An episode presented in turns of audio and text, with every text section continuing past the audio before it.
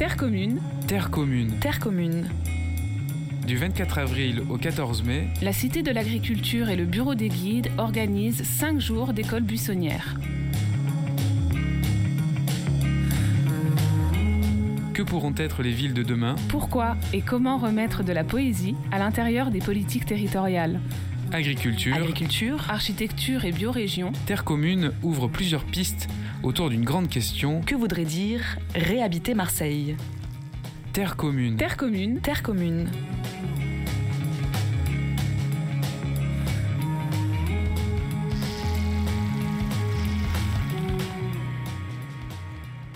Bonjour, chers auditeurs et auditrices, et bienvenue sur Radio Grenouille, en direct sur le 88 FM ou sur le site de la Grenouille.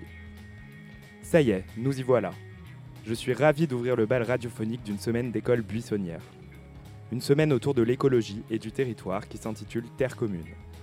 La Cité de l'Agriculture co-organise avec le Bureau des guides cet événement d'une semaine à la friche et dans les lieux marseillais qui nous inspirent. Comment habiter Marseille, ou plutôt réhabiter Marseille dans un contexte de profonde crise écologique et sociale? Au fil de cinq journées thématiques, un programme de rencontres, d'interventions, d'ateliers et de marches. Un programme pour réfléchir, confronter les points de vue, dessiner et peut-être décider un avenir souhaitable pour cette ville qui nous parle tant. Nous avons vécu aujourd'hui une journée passionnante autour des enjeux alimentaires locaux. Comment mieux nourrir nos villes et comment peut-être les nourrir tout court? Pour filer cette thématique, quoi de mieux que de proposer ce plateau, à l'heure où les chalands s'attroupent autour des producteurs et des productrices du grand marché de la friche? Une édition un peu spéciale puisque vous, vous y retrouverez une dizaine d'agriculteurs et d'agricultrices marseillais. Je vous propose donc cet après-midi une plongée à la découverte de cet éco- écosystème marseillais de l'agriculture urbaine. Marseille peut-elle renouer avec son passé agricole?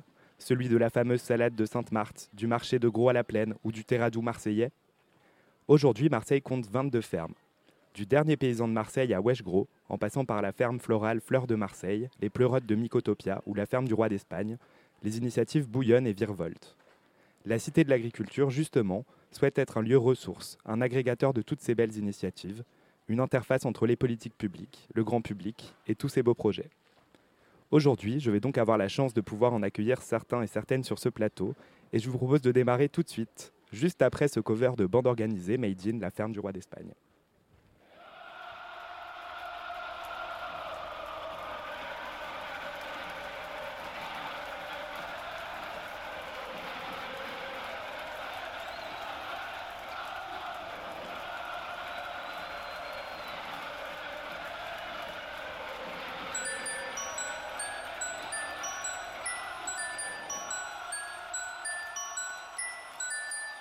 Viens les goûter.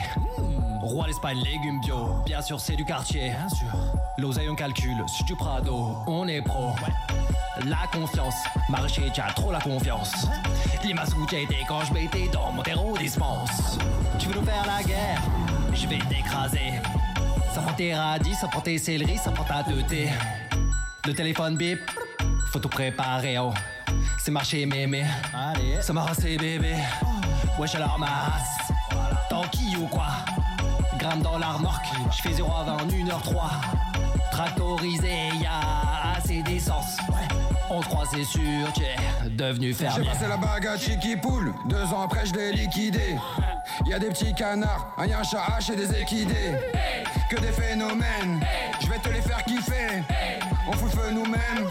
À Marseille bébé, un droit d'être dehors, y a des minots dans le décor. Biquet bière sur la canne bière, pécor sur le vieux port. Mis à mort, c'est les fermes du sud, c'est les fermes du nord. Nique Leclerc, leur bio de mer, Nick Bayer qui chimique la terre.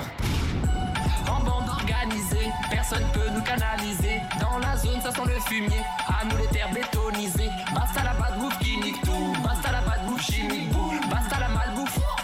Basta la malbouffe. C'est du rural caïrage, rap de tout, carotte et chou rave. Et ma clique est faite de malades, collectivement on se marre grave. Le, le T et le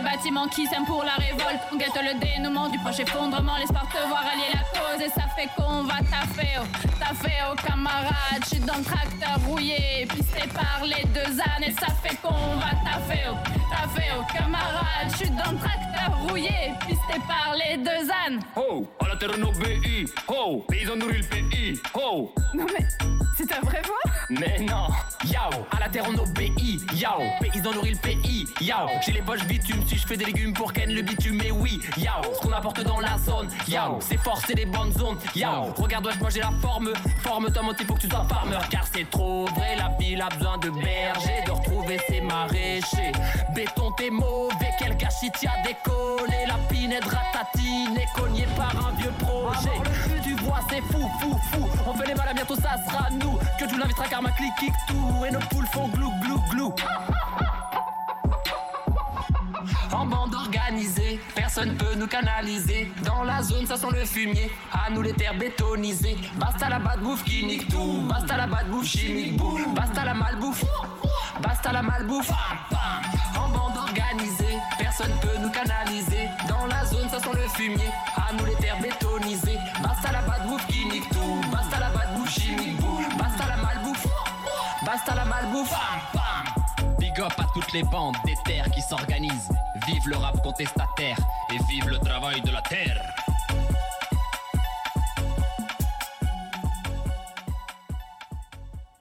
Bonjour Joël. Bonjour Louis. Ça va, j'ai vu que tu étais en plein préparatif euh, et pleine installation. Exactement, on court un peu dans tous les sens et on vient vous faire un coucou. Super. Euh, bah, tu l'as compris, aujourd'hui l'idée c'est parler un peu de toi et de ton projet. Euh, du coup, je voulais te demander d'abord de me parler la- de la ferme du Collet des Comptes. En quelques mots, qu'est-ce que c'est et qu'est-ce que tu fais toi? Alors, euh, nous, on gère la ferme pédagogique du Collet des Comptes. C'est une ferme municipale qui a pour vocation, qui a pour vocation d'accueillir euh, gratuitement tous les écoliers de Marseille et d'essayer de sensibiliser à l'éducation à l'environnement, à l'agriculture durable, à la biodiversité, etc. Et vous êtes installé où? On est au Caillol, dans- euh, au terminus du tram, pas loin de la Valentine. Trop bien, merci. Euh, et du coup, combien vous êtes euh, de personnes à travailler là-bas? Depuis combien de temps vous êtes? Est-ce que tu peux nous nous parler un peu de, de l'équipe, euh, de ce que vous faites aussi en termes de, de production agricole? Combien de- d'enfants vous accueillez? Enfin, raconte-nous un peu tout ça. Je vais vous raconter.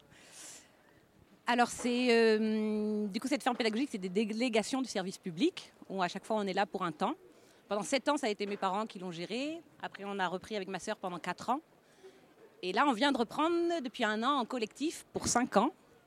Du coup, avant, on n'était pas beaucoup et maintenant, on, est beaucoup plus nombreux.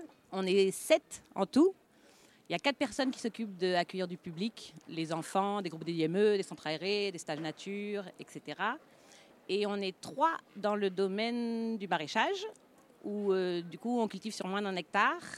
On fait deux ventes sur place, euh, le mardi et le samedi euh, au sein de la ferme, et on est aussi sur le marché producteur de la plaine, le vendredi après-midi. Qui a démarré il y a quelques mois. C'est un, un des derniers euh, et des nouveaux-nés des marchés euh, paysans marseillais. Exactement. Euh, bah, Peut-être justement, tu, tu le disais, ce, ce travail pédagogique euh, avec les, les enfants et avec les écoles euh, marseillaises, euh, à peu près ça représente euh, combien de- d'enfants qui viennent, à quelle régularité vous les accueillez, et puis qu'est-ce que vous leur faites faire quand ils sont, quand ils sont à la ferme? Super. Du coup, on les accueille le lundi, le mardi, le jeudi, le vendredi, toute l'année. Ça représente à peu près 3000 enfants par an au sein de la ferme. C'est à peu près sur une cinquantaine d'écoles et plus d'une centaine de classes. Du coup, on les accueille pour des ateliers de la ferme. Donc, du coup, ça peut être des visites euh, pour leur faire découvrir le monde animal de la ferme. On fait des ateliers, at- euh, des ateliers jardinage, des ateliers maraîchage, euh, pas mal d'ateliers artisanat aussi, manuels. Du coup, toujours dans le même principe de la sensibilisation à l'environnement, leur montrer qu'est-ce qui peut être durable et viable pour la suite. Et peut-être, est-ce que, est-ce que tu vois, toi, depuis du coup, ces dernières années, un, un changement ou l'impact que ça peut avoir, ces ateliers ou l'accueil à la ferme de, tous ces petits Marseillais, Marseillaises Est-ce que euh, voilà, tu vois un changement sur les enfants dans leur rapport à l'environnement, à l'alimentation? Et peut-être si tu as une petite anecdote euh, un peu drôle ou un coup de cœur à nous partager euh, autour de cette, activité-là, c'est le moment. Trop bien. Alors, je vais vous parler par exemple, tous les mercredis, on fait chant libre, c'est des activités qui sont à l'année. Donc, du coup, effectivement, là, on a des petits citadins qui arrivent marseillais et qui évoluent au, fil des saisons et qui apprennent plein de choses. À la fin, moi, je suis la maraîchère, du coup, j'ai demandé euh, conseil à mes, copains animateurs à midi. ils m'ont dit l'évolution, elle se passe surtout sur, euh, sur la connaissance et le respect du vivant. Ça veut dire qu'au début, eh ben, ils ont envie de courir derrière les poules et de l'arracher les plumes. Et après, peu à peu, ils, ils commencent à les apprécier, à découvrir qu'est-ce que c'est un œuf, qu'est-ce que c'est la poule, qu'est-ce que c'est au niveau de la ferme, qu'est-ce que c'est le lait, le fromage, même si nous, on n'en fait pas. Euh, L'anecdote que je peux dire, c'est qu'on fait souvent des ba- balades botaniques avec les enfants dans les champs et on leur fait goûter euh, l'oseille. L'oseille qui, euh, est un, végétal qui a un petit goût acidulé, un peu citronné et qui plaît beaucoup aux enfants. Et du coup, moi, en tant que maraîchère, je vendais un ou deux bouquets d'oseille de, temps en temps. Depuis que les enfants sont tous devenus accros et savent les identifier dans les champs, et ben, du coup, on a commencé à vraiment à cultiver beaucoup plus de l'oseille. Et c'est un végétal qu'on connaissait très peu et qu'il est remis au goût de jour grâce à eux. Quoi. Et qu'est-ce qu'on peut faire avec de l'oseille, par exemple, au-delà de la soupe à l'oseille que faisait ma maman et que j'aimais pas trop mais... Ça, c'est le classique hein, quand même. Après, du coup, on peut faire des sauces pour, euh, pour le poisson, on peut le manger en salade, on peut l'aromatiser. Ça, peut, ça donne un goût acidulé à tout ce qu'on veut. Quoi. Et donc là, si, si moi je viens chercher après sur le stand, euh, t'as de l'oseille? Bien sûr, Génial. Euh, bah, Peut-être euh, j'avais envie de te poser la question parce que je sais que vous, vous, travaillez avec d'autres fermes aussi à Marseille, alors peut-être d'autres fermes pédagogiques, euh, d'autres collègues euh, là qui sont là et je vois qu'il y a aussi toute cette ambiance et cette entraide là dans l'installation du, du marché, donc c'est- top. Mais si tu peux nous en dire un peu plus sur ouais, avec qui vous travaillez, sur quoi, pourquoi c'est important de travailler ensemble peut-être pour vous? Super. Alors oui, on est en très grande collaboration avec, les, avec toutes les fermes marseillaises. Du coup, à Marseille, il n'y a pas de concurrence entre Marseillais. Parce que du coup, la demande, elle est tellement grande et nous, on n'arrive pas à subvenir avec nos légumes. Du coup, il y a une énorme entraide, une énorme coopéra- coopéra- coopération entre nous. Moi, par exemple, euh, je fais pas assez de production et j'achète souvent aux copains pour euh, pouvoir euh, assumer mes ventes. Tous les jeudis, une fois sur deux, on fait une entraide agricole. Et donc, du coup, on, va de ferme en ferme. On est quatre structures. On va de ferme en ferme. On donne un gros coup de main et on parle de nos soucis. Parce qu'être paysan, c'est bien, mais on est souvent assez tout seul. Et donc, du coup, là, on peut parler des commandes, des, des outils, des parasites, euh, si c'est une bonne année pour nous de tomates, euh, si tout le monde a commandé ses pommes de terre. Ça nous permet d'être vraiment très en lien et ça fait du bien. Ouais, pour le mental aussi, j'imagine, tu le disais, c'est un métier difficile, donc euh, de ne pas se sentir seul, j'imagine que c'est quelque chose de, de très important. Ouais, ça porte. Là, toutes les fermes marseillaises, elles sont, elles sont là sur le marché. Et c'est vrai que du coup, nous, on, se réjouit, en plus de venir faire le marché, mais en plus de venir se retrouver. Donc oui, c'est vraiment un chouette moment. Et bah, peut-être une question aussi que j'aurais, c'était euh, dans, dans- tu le dis, c'est un métier difficile, mais qu'est-ce qui est peut-être plus difficile ou peut-être plus facile euh, du fait que tu es situé en milieu urbain? Euh, Ce serait quoi les spécificités du métier euh, de maraîchère en milieu urbain? Alors, je vais parler déjà, parce qu'il y a plus d'avantages d'être euh, agricultrice urbaine que rurale, à mon avis, selon mon expérience. Les inconvénients, c'est euh, la position euh, sonore, visuelle et, et, et des voitures. Donc, du coup, c'est vrai que du coup, on doit réfléchir à faire des haies, à, comment on gère tout ça. Mais au-de- de- au-delà de ça, euh, on fait tous des ventes directes qui marchent très bien. Euh, on n'arrive jamais à subvenir à la demande de- de- des quartiers, des habitants du quartier. Donc du coup, euh, eh ben, ça fait du bien de, que tous nos, on n'a pas de stock, on vide toute notre production euh, localement. Donc c'est vraiment une, chouette. c'est vraiment facile. On n'a pas besoin d'aller à 4 heures faire un marché et se lever à 4 heures du matin. Dire, tout le monde vient à nous, tout le monde est content. Donc je crois que c'est un point positif. On, est, on a moins, en ville, on a moins de gel, on a moins de vent. Et on a la chance d'être sur le réseau d'eau de Marseille. Et donc du coup, c'est vrai que par rapport à d'autres agriculteurs de la France qui sont vraiment en galère et en pénurie d'eau totale, même à partir de maintenant, nous, c'est pas notre cas. Du coup, euh, on cultive toujours d'une manière euh, le plus raisonnée possible, à essayer d'économiser le plus d'eau possible. Mais on a de l'eau toute l'année, même en été.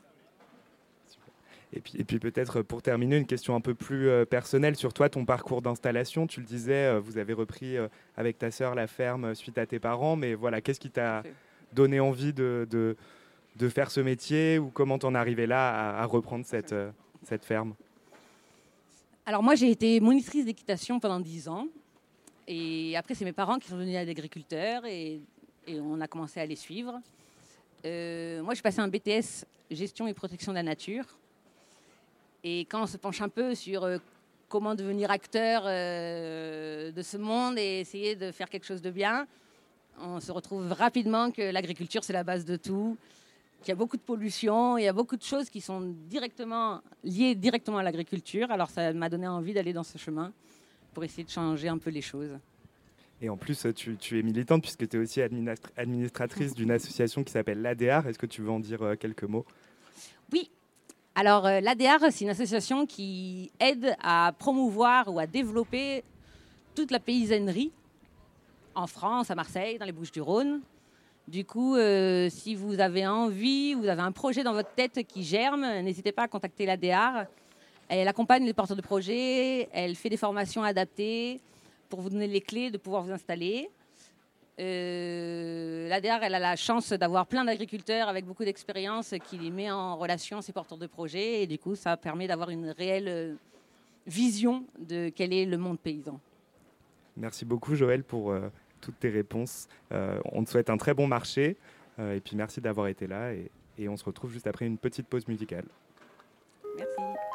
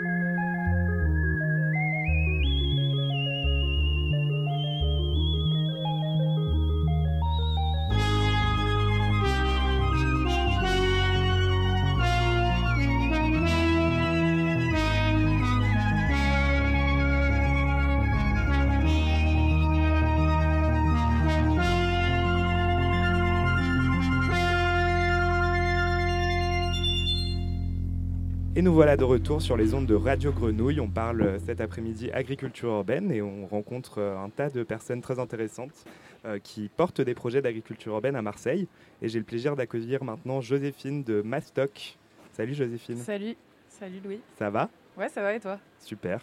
J'ai vu que toi aussi, tu t'étais installée euh, avec euh, tes petits plans. Tu vas Ouais. nous en dire quelques mots. Euh, tu portes un projet qui s'appelle Mastoc. Alors, qu'est-ce que c'est Mastoc? Alors Mastoc, c'est une association qu'on a montée il y a euh, maintenant euh, un peu plus d'un an.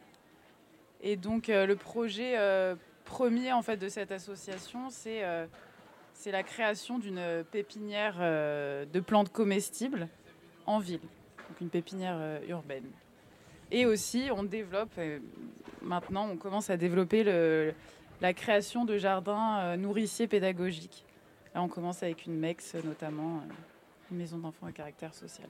Et alors, il me semble que vous vous êtes installé il n'y a pas très longtemps. Où est-ce Oui. qu'on peut vous retrouver euh, à la fois peut-être en lieu physique et puis aussi... Oui. euh, Bah alors, euh, on se situe au Grain de la Vallée, qui est un, un tiers-lieu culturel et nourricier.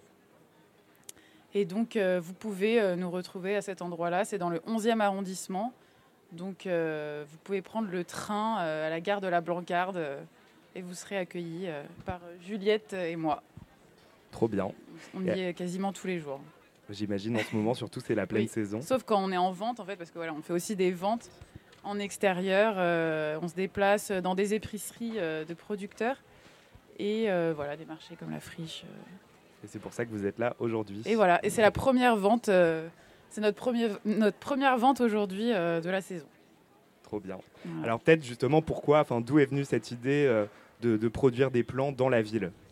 Alors pourquoi? C'est euh, bah, tout d'abord parce que euh, parce qu'en fait on voit que les souvent le lieu de production euh, de plantes et les lieux de, mise en vente des plantes ne sont enfin souvent dissociés, enfin souvent en ville. Et que du coup on peut être enfin quand on est citadin comme moi et qu'on depuis toujours et on peut être complètement déconnecté du du enfin comment dire de comment la plante euh, est née quoi. Enfin bon, bref. Et du coup euh, pour nous c'était important de faire une pépinière vraiment en ville pour euh, montrer un peu comment on multiplie les plantes comment elles elles poussent au plus près des et personnes. pouvoir, et pouvoir surtout encourager et soutenir ce mouvement de, de création de potagers urbains. Donc les plants que vous produisez, euh, si je comprends bien, ils sont à destination principalement des, des- des jardiniers, Ouais, euh, des jardins partagés ou... C'est ça. Nous, c'est surtout pour euh, bah voilà, les gens qui, qui font des, des potagers, des jardins euh, collectifs ou qui veulent jardiner même sur leur balcon ou sur, dans, leur, dans leur rue ou, ou dans leur jardin s'ils ont un jardin, c'est tant mieux. Et donc vous produisez euh, tout type de plants euh, qu'on peut retrouver. euh, Enfin, est-ce qu'il y a des spécificités, toi, de plants que Ah. tu as aussi envie de, de développer ici euh, ou Bah, nous, on a, c'est- du coup, on a fait une sélection. Donc déjà, c'est pépinière de plantes comestibles. Donc l'idée, c'est vraiment des plantes qui se mangent. Et euh, on a fait une sélection de plantes euh, qu'on aime déjà euh, et qu'on a envie de faire découvrir. Et donc, euh, ça peut aller du plan euh, potager euh, classique, donc voilà, la tomate, la courgette, mais aussi des légumes euh, plus originaux. Aussi des, herbes aromatiques, euh, pareil, originales, euh, qui peuvent venir euh, d'Amérique du Sud ou d'Asie. Et puis euh, des fleurs aussi, parce qu'il faut des fleurs dans les potagers. Et c'est aussi des fleurs qui se mangent et qui ont des vertus médicinales, comme beaucoup de plantes. Super. Peut-être vous êtes un projet jeune, vous, venez de, de commencer toutes les deux. Comment est-ce que vous avez, est-ce que tu peux nous en dire un peu plus sur la jeunesse du projet? Comment vous avez démarré? Peut-être qu'est-ce qui a été euh, le plus difficile Parce qu'on le sait, c'est pas facile de s'installer euh, en tant qu'agriculteur, agricultrice, ou en tout cas en tant que producteur, productrice. Et a fortiori en ville, peut-être euh, c'est encore plus difficile. Donc est-ce que tu veux nous raconter un peu euh, votre parcours d'installation Ah oui, pour ouais, ouais. employer des mots Euh, bah alors notre parcours, euh, bah du coup on a monté l'asso euh, donc avec Juliette euh, qui est juste euh, derrière.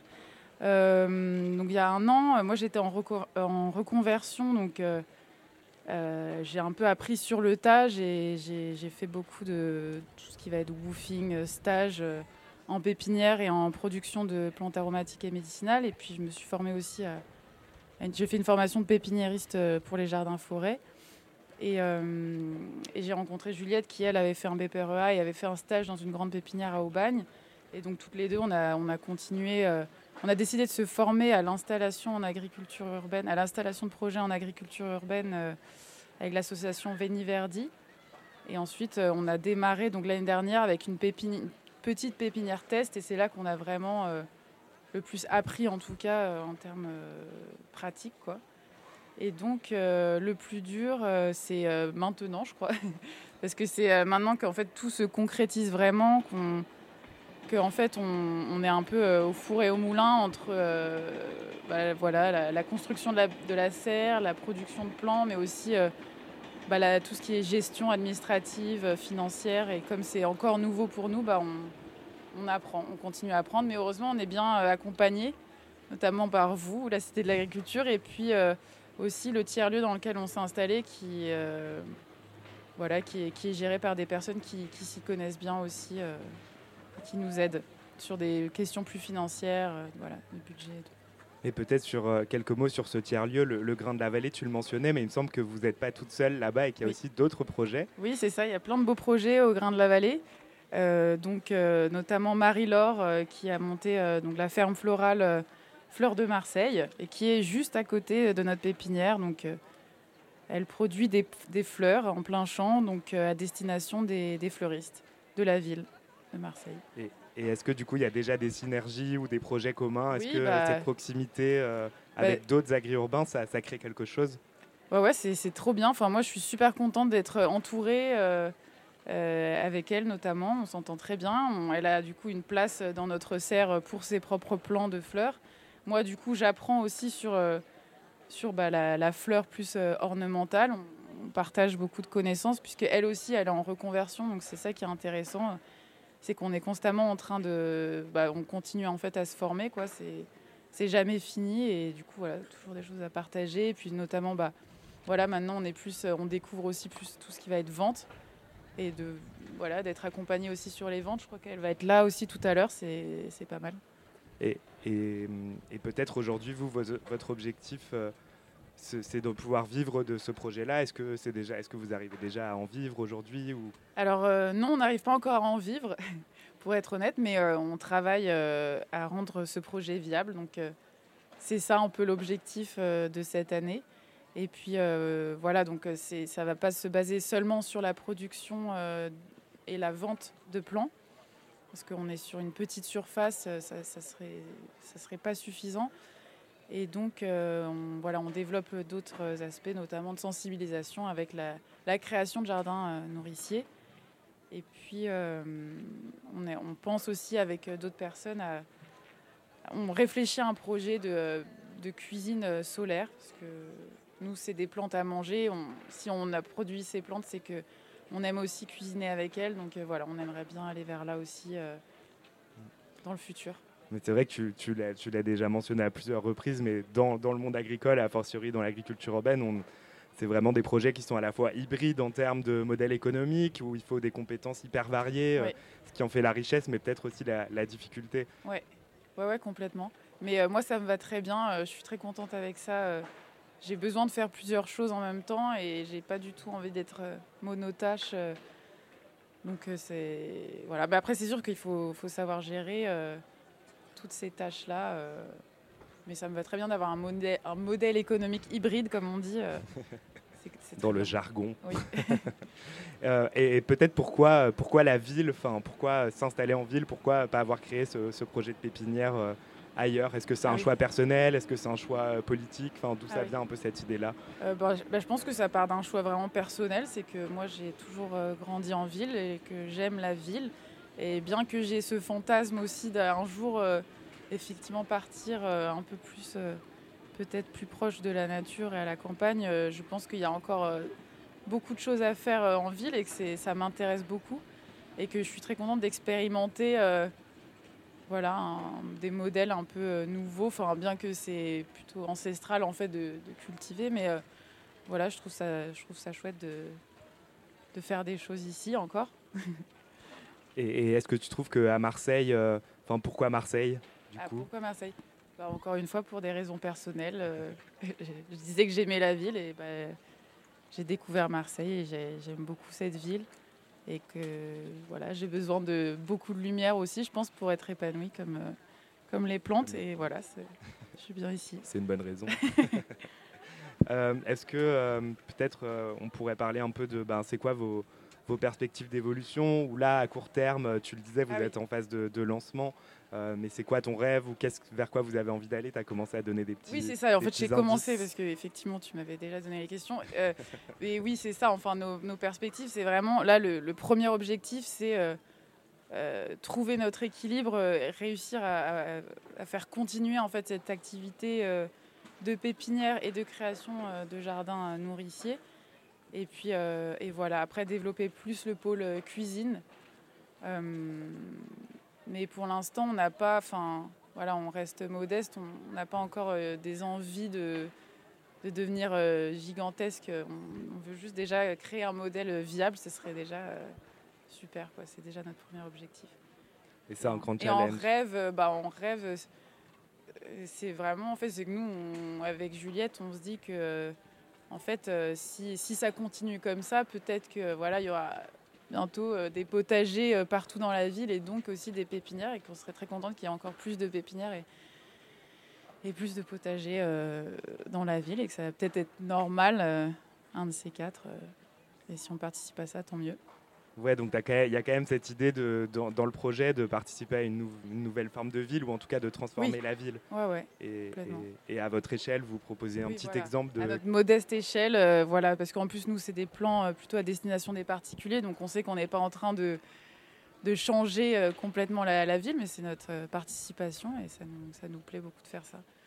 Est-ce que tu connais, est-ce que tu as, du temps et est-ce que tu as l'opportunité d'échanger avec d'autres projets qui ressemblent euh, aux vôtres pour euh, vous inspirer, vous aider Joël le disait tout à l'heure, c'est parfois difficile d'être un peu seul. Comment, comment ça se passe? Comment vous trouvez les ressources aussi euh? bah, C'était surtout dans la... Dans la c'est quand on a commencé à réfléchir au projet qu'on a fait ça beaucoup. on est allé rencontrer un peu tous les gens qui font de l'agriculture urbaine à Marseille, quasiment. C'est vrai qu'on n'est pas allé voir tout le monde. Euh, et du coup, c'était bien de poser plein de questions, euh, d'aller voir à la fois les gens en ville et puis aussi euh, bah, des professionnels qui sont plus peut-être dans le monde rural et de faire un peu notre, notre cuisine avec tout ça. On est allé chercher un peu des, des infos un peu partout et on continue à, s'entraider, j'ai l'impression. Et c'est pour ça que c'est bien des marchés comme aujourd'hui parce que je sais que là, ça va me permettre aussi de discuter avec les autres acteurs de l'agriculture urbaine et c'est bien. Et ouais. Et c'est vrai que pris dans le, dans le rythme quotidien de nos projets qui sont complexes, très chronophages, on a souvent on manque de temps pour euh, se retrouver les uns les unes, les mm. autres. Et, c'est vrai que c'est quand même hyper important de se donner du soutien et d'être ensemble. Quoi, parce qu'on oui. on participe finalement toutes et tous à un mouvement qui, qui, qui, promeut et qui veut transformer la ville et la manière dont on s'alimente, dont on consomme et dont on produit. Et, et on manque malheureusement trop d'espace euh, pour, euh, bah, être ensemble, discuter de ce qu'on fait, et puis aussi d'espace parfois pour partager avec euh, bah, tout le monde euh, ces, temps-là. Donc euh, bah, mm. merci d'être là, merci d'avoir répondu à ces questions. Peut-être si tu veux passer une petite annonce, est-ce qu'on peut venir vous voir? Si oui, à ah quel moment? Et sinon, où est-ce qu'on vous retrouve sur les réseaux sociaux Alors, bah, du coup, je vous invite à venir donc, le samedi 29 avril, mais je sais qu'il y a beaucoup d'événements pour les 48 heures de l'agriculture urbaine ce jour-là. Mais si vous voulez venir au Grain de la Vallée, dans le 11e arrondissement, on y sera. On va faire aussi donc, notre première vente sur place. Donc c'est cool pour vous aussi de, venir voir où on a produit toutes ces plantes, de venir à la serre directement. Euh, il y aura aussi pas mal d'ateliers de découverte de la ferme florale de Marie-Laure. On va faire des petits ateliers aussi euh, sur la multiplication euh, des plantes. Et on va faire à manger aussi pour la première fois. Voilà, des petites assiettes à base d'herbes. Avec vos herbes, vos plants bah, euh, En fait, on n'a pas encore planté en pleine terre nos aromatiques, parce qu'on vend beaucoup d'aromatiques euh, en godet, mais bon, ça ne sera pas encore nos, nos plantes euh, qu'on a fait pousser, parce qu'on va les planter là le mois prochain. En tout cas, ça donne très envie. Notez bien dans vos agendas ce week-end d'aller voir Mastoc au Grain de la Vallée. Mais sinon, suivez-nous et du coup, on vous tiendra au courant de nos ventes sur place. Mais de toute façon, là, tout le mois de mai, enfin voilà, on, on est ouvert, quoi. La pépinière est ouverte. Et donc pour vous suivre, c'est sur Instagram euh, Oui, bah du coup pour l'instant c'est surtout sur Instagram ou Facebook. On aimerait bien faire peut-être une newsletter et après on aimerait beaucoup faire un site internet, mais bon voilà, y a, la toute vous liste est longue. on imagine bien. Et Mastoc, ça s'écrit donc M-A-S-T-O-C. Ouais, Mastoc, euh, M-A-S-T-O-C, Marseille euh, sur Instagram. Super, merci beaucoup Joséphine et puis bon marché à toi. Merci beaucoup. Mm. The spirit is willing, but the flesh is weak. Anytime I want to say, let me concentrate on one. I can't bear the sweetness. Yemi Buka is sweet. Ng'echi Buka is sweet too. Sigh, longer throat. I have to concentrate on one. Yemi, Nkechi, Yemi, ng'echi. Should I combine the two? Engage me? I should concentrate on one. You hear me? It's widow. Why they look at me? They concern you.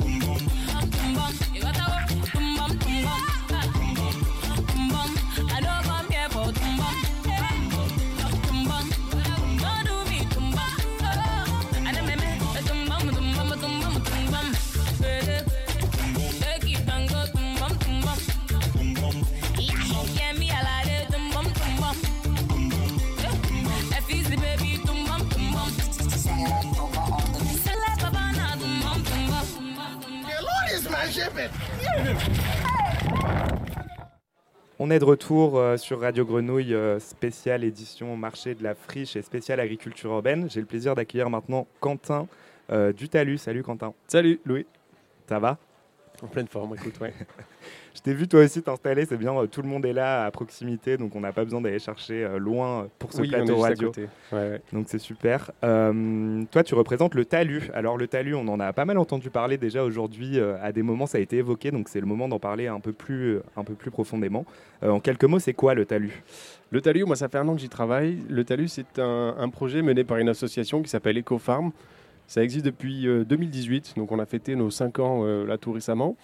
C'est un, petit projet d'agriculture urbaine, puisque c'est un peu le thème aussi de, cette, euh, de, ce, marché, de cette émission aujourd'hui, je crois. Euh, on, donc on existe depuis 2018, on fait de l'agriculture sur une toute petite surface. On a 800 mètres carrés de, de champs, donc de culture. Et euh, ça a été un peu le point de départ de notre, euh, de notre projet. Et puis, progressivement, le- les, activités se sont diversifiées. Et euh, aujourd'hui, on, a un, un programme socioculturel, un programme de sensibilisation à l'environnement, un programme d'alimentation durable. Voilà, on a, on a cherché à diversifier au maximum nos activités pour sortir du tout maraîchage et puis finalement accueillir un maximum de, de personnes et, diversifier au maximum voilà, nos activités et, et, et le public qu'on peut toucher. C'est très clair. Et toi, et toi, tu fais quoi euh, dans tout ça? J'imagine que vous êtes une sacrée équipe pour euh, gérer ce lieu. On est une dizaine de salariés. Il y a aussi une dizaine de, de volontaires en service civique qui nous accompagnent. Donc on est à peu près 20 à faire tourner ce, ce projet. Euh, et moi, je suis responsable d'un- programme qui s'appelle agroécologie, au sein duquel euh, eh bien, je m'occupe du plan de culture.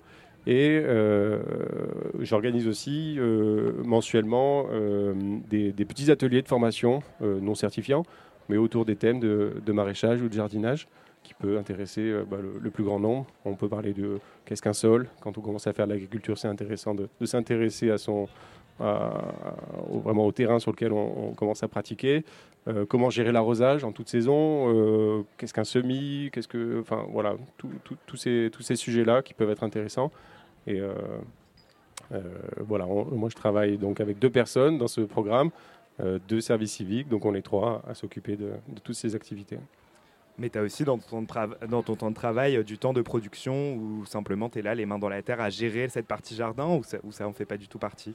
Euh, en temps de production, tu veux dire euh, De production de légumes? Oui. oui, on, on produit effectivement des légumes. Je disais, on a 800 mètres carrés de, de zones cultivées. Cette production est, est- est, donc minime. hein. On n'est pas là pour nourrir Marseille, ni, ni même le quartier qui nous entoure, mais c'est avant tout un, un- un chouette support pédagogique qu'on a là. Euh, on, fait, euh, on pratique donc, euh, l'agroécologie, on fait du maraîchage sur sol vivant. Donc c'est aussi un, moyen de transmettre toutes ces notions, toutes ces valeurs euh, autour de l'agriculture un peu plus raisonnée, un peu plus saine pour tous. Et c'était une de mes questions justement quand on parle de, maraîchage sur sol vivant. Je sais que ça, tient vachement à cœur aux équipes du Talus. Est-ce que tu peux nous en dire un peu plus? C'est quoi? C'est une technique? Ça, veut dire quoi? C'est quoi un sol vivant? Bah, voilà, la base de, ce- de cette technique-là, c'est vraiment le respect de, ce support qui est, le sol et d'apprendre à le reconsidérer et de, vraiment réaliser que c'est avant tout un, environnement, vraiment un, biotope euh, qui, est, très riche et très complexe et qui est à, à la base de la fertilité de nos, sols. Donc, euh, on, pour faire du maraîchage le vivant, déjà, on a complètement arrêté le, travail du sol.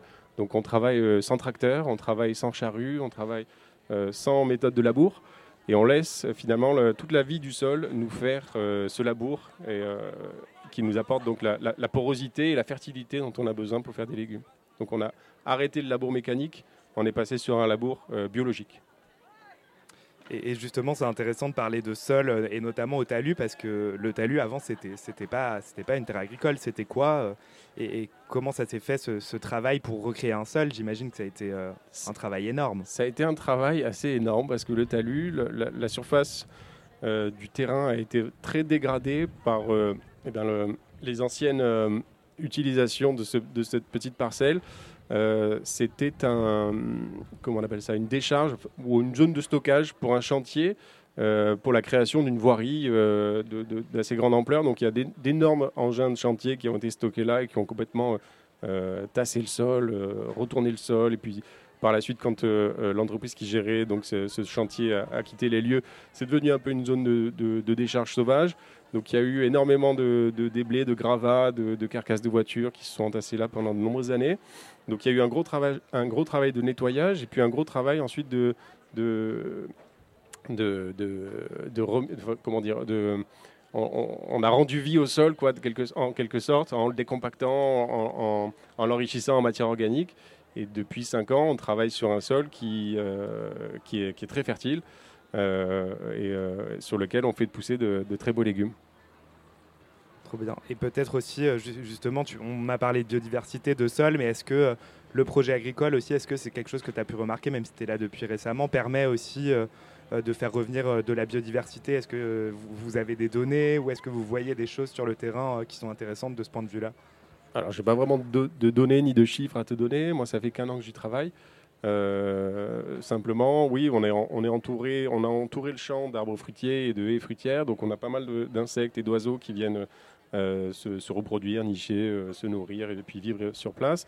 On a créé une mare aussi artificielle qui attire un peu aussi de la faune, donc on a des batraciens qui sont revenus, des libellules, on a un couple de canards qui revient régulièrement, périodiquement, en fonction des saisons.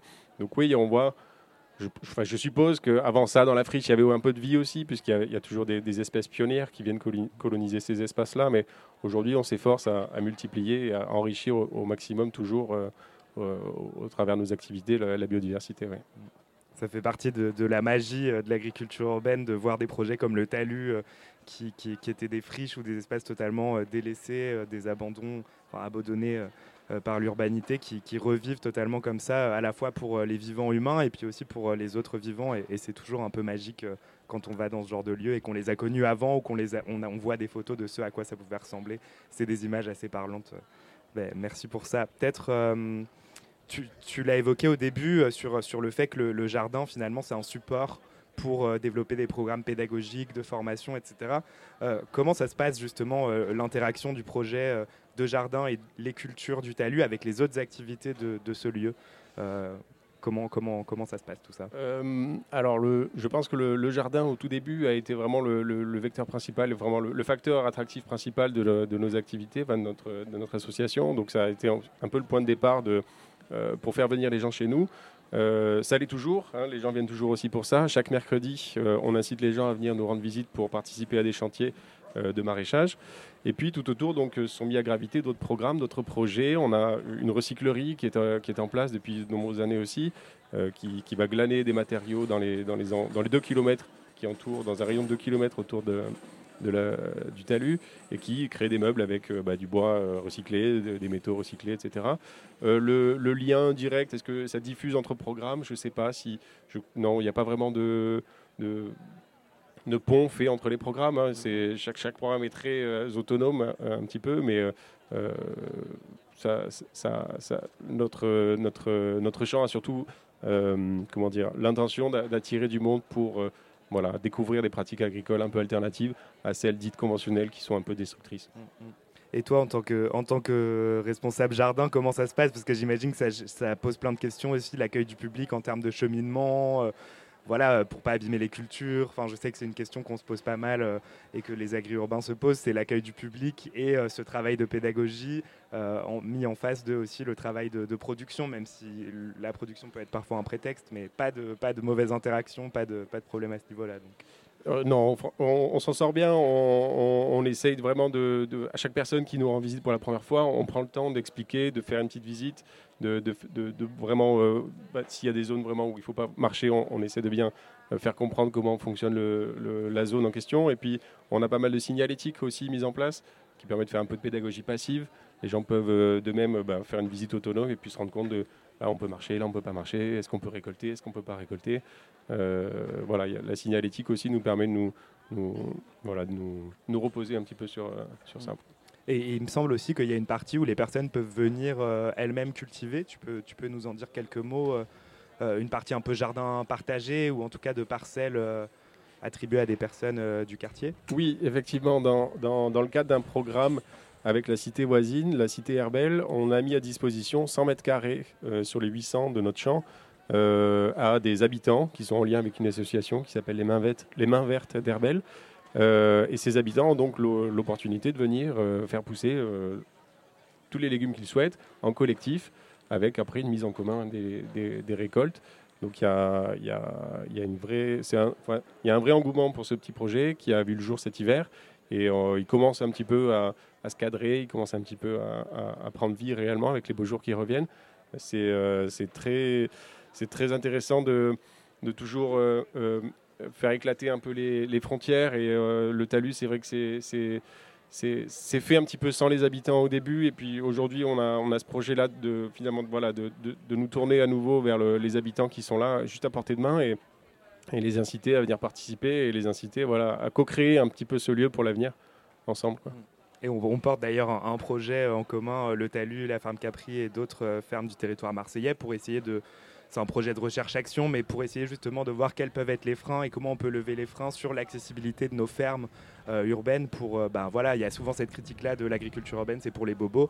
Euh, justement, c'est bon. Déjà, je pense que c'est pas le cas et qu'il y a beaucoup de projets qui travaillent ces questions-là et ces questions d'ancrage territorial, de lien avec le quartier. Et en plus, là, on porte ce projet de manière collective pour essayer de bah, d'étudier quels seraient les freins et encore plus essayer de les lever. Donc, c'est intéressant. Merci, merci pour ton retour là-dessus. Euh, Peut-être quelque chose aussi qui a fait un peu l'actualité euh, ces derniers temps pour le talus, c'est que le, le talus a été mis en danger. Tu le disais, c'était une base de chantier. Il y a eu un, un autre projet euh, qui est lié à un projet de, de ligne euh, TGV euh, qui a mis en, en péril le projet. Est-ce que tu peux nous en dire un peu plus sur ce qui s'est passé et puis surtout comment vous avez réussi à, à dépasser parce que Je peux, je peux essayer de te dire à peu près tout ce que je sais sur ce sujet-là. Moi, c'est vrai que j'ai plus le nez dans les légumes que dans les que dans l'administratif, mais effectivement, donc on a le talus, c'est deux parcelles qui sont distinctes et qui sont voisines euh, et à proximité, comme euh, comme la friche ici, d'une voie de chemin de fer. Donc il y, a la volonté euh, d'agrandir ou de créer une nouvelle ligne de, de voie rapide dans les dans les 5 ou 10 ans à venir. Et donc la base de chantier aurait repris donc du coup cette enfin le, talus redeviendrait une base de chantier. Mais pour la partie jardin, vraisemblablement ça ne se fera pas. Pour la partie village où, se tiennent la plupart des activités culturelles, donc les, les spectacles, les, les- concerts et, où se trouve aussi l'atelier de recyclerie. Là, on a déjà une date de fixée et on, sait à peu près euh, sur quel pied danser pour, euh, pour anticiper un, déménagement futur. Mais c'est vrai que ça a été euh, un gros choc dans tout l'écosystème marseillais à ce moment, au, moment où, il y a eu ce, ce- problème, parce que même la partie jardin risquait d'être détruite et ça a vraiment créé un élan, bah, aussi un élan citoyen de toutes les personnes qui sont adhérents, adhérentes au talus et, qui ont vraiment voulu se battre pour, euh, pour protéger ce projet. Et, ça dit vraiment quelque chose de la précarité aussi, euh, et notamment de la précarité dans l'accès au foncier euh, des projets d'agriculture urbaine à Marseille, mais aussi ailleurs.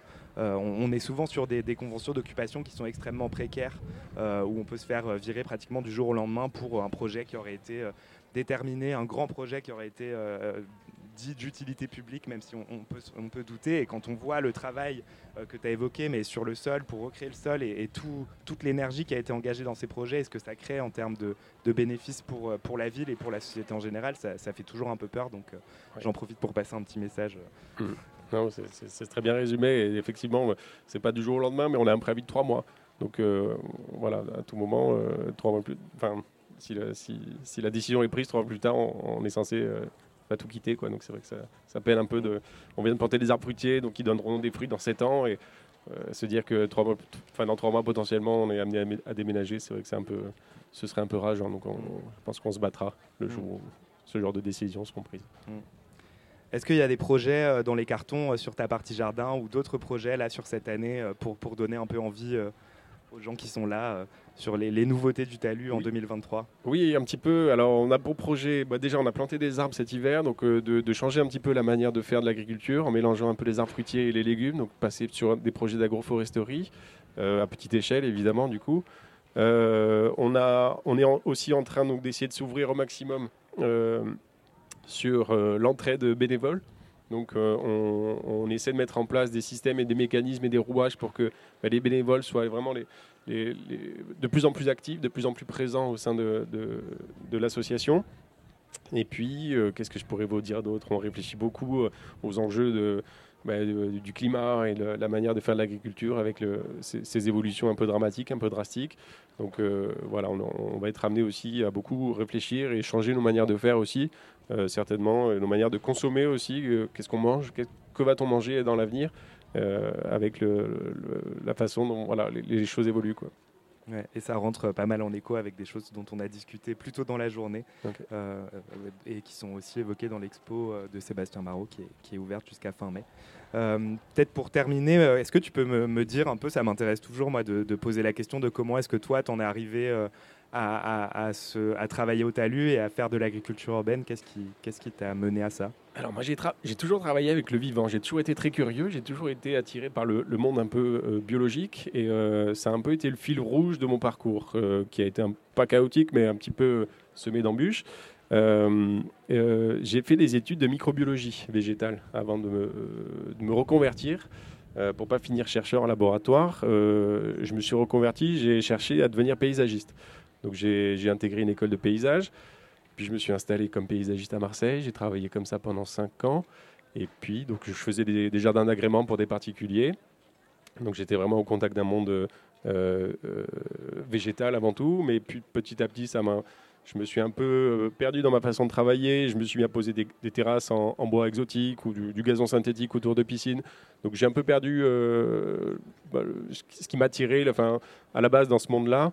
Euh, petit à petit, je me suis un peu égaré et puis euh, j'ai commencé à faire du bénévolat dans des fermes euh, dans les quartiers nord de Marseille et ça m'a beaucoup plu et j'ai senti que j'avais quelque chose à faire dans ce monde-là, tout en restant dans le monde végétal et puis à, la recherche de sens et de, de- le côté essentiel de faire pousser des légumes. Qu'est-ce qui est le plus essentiel que de nourrir les gens Ben, C'est un peu ça qui m'a séduit dans ce monde-là et et voilà, l'année dernière, le talus m'a ouvert ses portes et j'en suis ravi, puisque voilà, c'est une très belle expérience.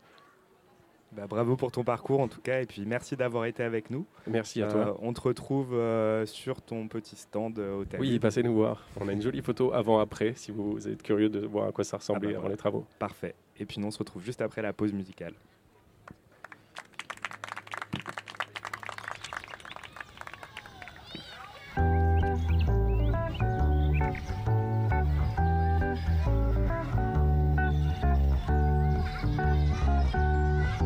Nous avions rendez-vous au jardin botanique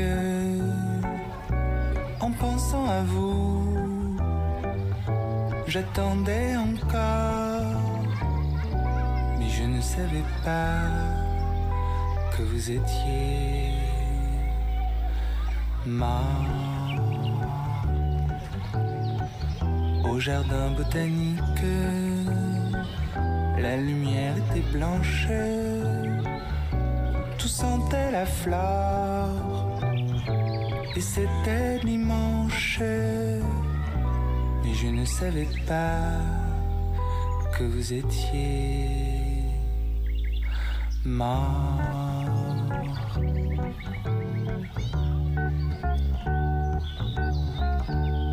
Je pense encore à vous jardin botanique. Aujourd'hui encore, je vous entends partout, comme si je n'avais jamais su que vous étiez mort.